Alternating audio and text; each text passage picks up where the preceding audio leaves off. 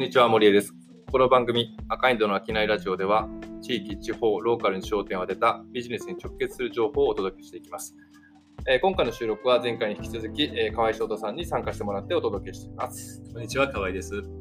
えー前回の話も少し盛り上がった途中で、えー切れちゃいましたけども、えーとまあ、前回はその北海道に移ったきっかけとか、えー職を、まあ、追求していたときに生産者になるってことを決めたっていうお話を、えーとまあ、中心にお話聞いたかなと思うんですけど、まあ、あとその移住っていうことに関して言うと、えっとまあ、もともと活動の拠点東京ですよね。はい、えーっていう中で、なんか北海道に移住するってことは、なんかそういった意味では、なんか全然、あれですか、あのハードルとか感じずにサクッといけちゃう形ですか、うん。まあ、あの去年で言うと、うん。365日中300日ぐらい出張していて、で、その前の年もはいはいはい。300日ぐらい出張してて、はいはい。その前の年はもう海外にほとんど行ってたので、うんうん、日本にほとんどいなかったんですよね。うんうん。でもうほぼ全日空の席が家みたいな感じになってて、うんまあ、なので移住というハードルは全くなかったです。逆に言うと、なんかそれだけ飛び回ってた人が、まあ、移住して定住するってことになるわけじゃないですか。そういう意味ではどうなんですかストレスないんですか？えっとですね、これちょっと面白い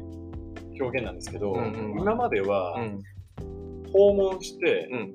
迎え入れられて仕事し、させてもらってたんですよ。ね。今は僕の作ったものを見に来てもらって感じてもらうって仕事に変わった。うーん。でどちらかっていうと、うん。今までは机上の空論をあの伺って話してこういうプロジェクトとかこういうやり方いいですよねって見てきたんですけど、ん。今は逆に言うと僕のアトリエに皆さんに来てもらって、仕事を理解してもらう形になってるので、うん。僕からするとめちゃめちゃやりやすくなりました。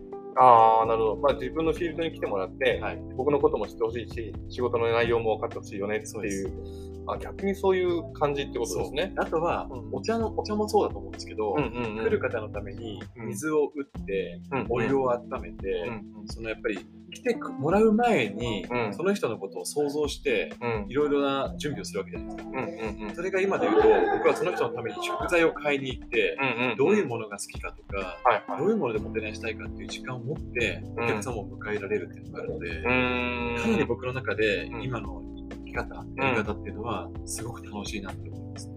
いいですね。なんか本当の意味でのなんかおもてなしっていうことが、なんか自自分の仕事であり、なんか生活でできてるっていうことですよね。そうですね。うんなんかそういう意味と、あのなんかちょっとまあ次々聞いたんですけど、まあ、地域のコミュニティみたいなこと、まあ、これでよくあの移住する人さ、まあ、とか、なんかよく気軽に田舎暮らししたいよねみたいな話で移住する人もいるし、まあ、今だとワーケーションみたいな形であの働く場所を選ばないからみたいな人もいると思うんですけど、まあ、結局、その北海道の新しい、まあ、地域に入っていったときに、なんか地域のコミュニティとの関わり方とか、なんかそういうところで気を使ったりとか、ストレスがあったりします？ありました。ありましたか？あのね、ほうほうほう。めっちゃ怒られたことがあって、ほうほう。えっと、正直今まで、うん。あの、某、まあ、うん。有名、あの、企業にいた時は、うんうん。あの、助けてくださいベースの仕事が多かったんですよね。なんとかしたいんですけど、ね。うんうんうん。助けてくださいベースのことが多くて、うんうん。だから、と、変な意味じゃ言い方じゃないんですけど、ちょっとプロジェクトがマイナスから始まって、プラスに持っていかなきゃいけないプロジェクトが多かったんですよ。うんうんうんやっぱりその農家さんが疲弊してるとか、うんうんうん若者がいないとか、うんうん観光産業が大変だとかって言うんですけど、うんうん。北海道に行ったら、そもそも平均年収うん千万、うん。えー地方のあの収益性が良くて、うん。自治体の税収が高い、うん。誰も困ってない。うんうん。そこに僕のテンションで、いや、何か貢献できること、協力できることありますかって言ったら、は？みたいな。何言ってんの？みたいな。偉なことやがってみたいな。はいはいはいお前なんかやりたいことねえよっつって。へめっちゃ怒られました。ー 結構面白いね。面白いなんかエピソードですよね。なんかそれって逆になんか僕らもあんまり経験したことがない。ないないない。っていうか基本北海道特有なのかな。いや、それね、うん。さっきもお話ししたんですけど、面白いなと思ったのが、うん普段ゼロ、マイナスベースから始まって、プラスに持っていかなきゃいけない仕事をしてる人が、ゼロから始まるとん。超楽なんですよ。ああなるほど。えっと、まあ、ある種、うん。小規模生産者さんの方が、一つに対するクオリティは高いんですよ。たあだ、30ヘクタールとかの敷地で野菜を作ってる人って、搬入先がでかいので、機械使って、まあ、品質も安定した状態で作るスピードに命をかけられてるところがあってですね。だから逆に言うと、あの、大規模に販売するので収益性は高いっていうような形の人が多いんです、北海道は。なるほどね。なんかあの、まあ、本州というか、僕ら関西で活動していると、どうしてもなんか基本地域困ってるベースだし、なんか、ちあのまあ、行政から出てくるプロポーザルとかも困ってるのをなんとかしてくださいっていうのが基本だし、何の疑いもなかったんですけど、逆に北海道だとそういう行政のプロポーザルとか見たら面白いかもしれないですね。そう。意外とね。なんかね、原料商売が多くて、だあから、変な話、じゃがいもかける1みたいな商売なんですよ、今あは。はいはいはいはい。で、も、じゃがいもかける氷室熟成みたいな感じで、はいかける3とかかける4の人たちが出てきてるんですよね。あ、もう出てきてる。出てきてるんですよ。それがやっと出てきてるんですよ。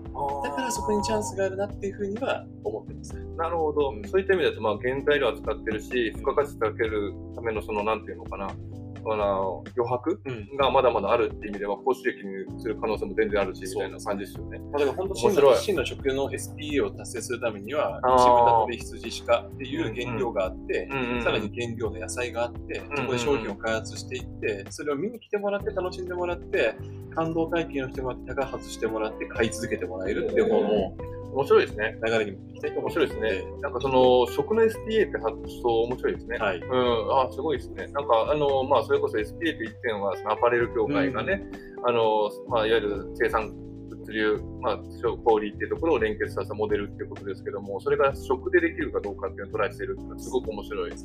ですね。なんか、だし、僕らもなんかそういう意味だと、そういう食っていうものは一つのやっぱ地域おこしのテーマ。だし、なんか、あの、僕たちが今、瀬戸内のいくつかの島で、まあ、いくつかこう、実験的なことをしてるんですけど、あの、まあ、食だけではなく観光体験みたいなことで、地域にやっぱこう来てもらうきっかけみたいなこと、まあ、あの、河合さんの場合は、その、報告をしている場所。がアトリエみたいな形で来てくださいっていうことだと思うんですけど、なんか僕たちもそういう意味だと、そこはすごく、なんだろう、あの同感するというか、やっぱり買うだけじゃなくて来てもらう。で、それが2回、3回来てもらって、結果、あの、まあ、商売につながるっていうのがすごくいい流れだなっていうふうに思いました。そうですね。うん。はい。ありがとうございますあ。りがとうございます。えー今回の商いラジオはいかがだったでしょうか、えーこの番組では地域、地方、ローカルにフォーカスあったビジネスに直結する情報をお届けしています。また当番組では SNS を通じて皆様からのご意見、ご感想などもお待ちしています。ぜひ、ハッシュタグ、商いラジオをつけてコメントしてください。えーまた、えーと、アカインドのことが気になった人は、ぜひ、神戸アカインドと検索して、弊社ホームページもご覧ください。それではまた、えーアカインドの商いラジオ、次回の配信でお会いしましょう。堀江でした。河合でした。